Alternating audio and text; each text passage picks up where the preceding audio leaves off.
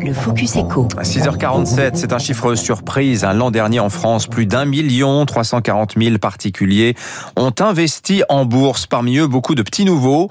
C'est ce qui ressort du premier tableau de bord des investisseurs particuliers actifs qu'a publié hier l'autorité des marchés financiers. C'est le régulateur de la bourse parisienne. Son secrétaire général est avec nous ce matin. Bonjour Benoît Juvigny. Bonjour Dimitri. Secrétaire général de l'AMF, 1 340 000 Français euh, ont tenté leur chance en bourse l'an dernier. Chiffre qui vous a un petit peu surpris. Alors où justement a été le point d'entrée de ces investisseurs particuliers? Euh, Oui, c'est ça qui nous a vraiment euh, surpris, c'est que ce chiffre est élevé. Il est très élevé en fait au printemps. Il est élevé au premier, deuxième trimestre, mais surtout dans la période autour du mois de mars. Et là, je crois que l'explication euh, semble assez, assez évidente. À ce moment-là, avec la pandémie, on a eu une chute euh, de la bourse euh, assez considérable autour du mois de février, début des mois de mars. Et les particuliers ont compris le message et se sont rentrés très massivement en bourse à ce moment-là, d'où ce chiffre d'un million 350 qu'on a effectivement constaté.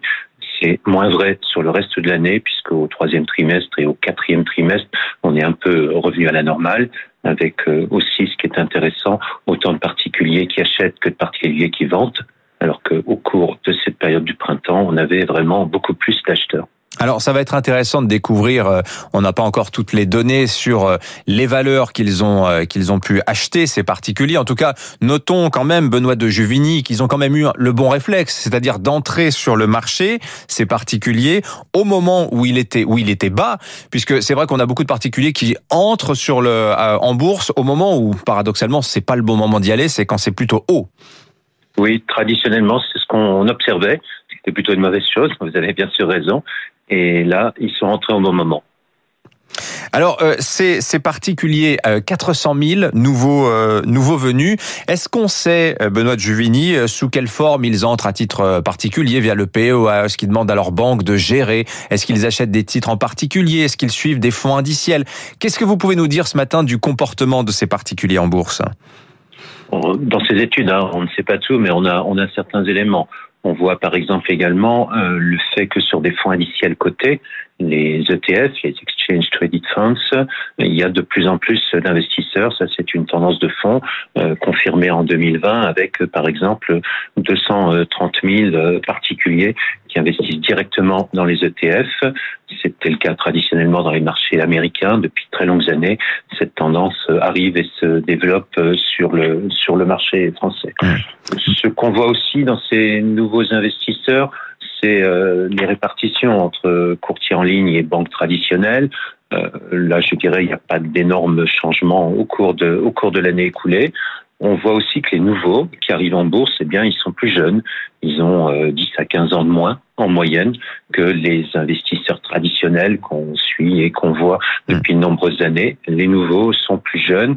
Ils investissent à titre unitaire un peu moins mais euh, c'est un rajeunissement euh, qui, je crois, est intéressant à observer. Oui, oui Benoît Juvini, je disais, c'est la première fois que vous publiez ce tableau de bord des investisseurs particuliers actifs.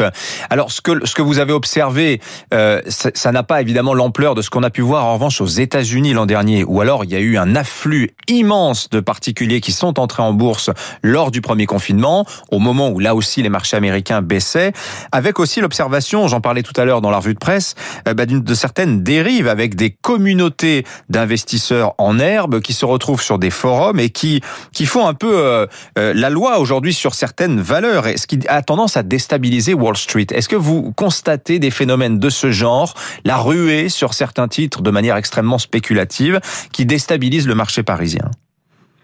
Et on surveille, hein. on a une activité de surveillance des marchés qui est très développée à l'AMF.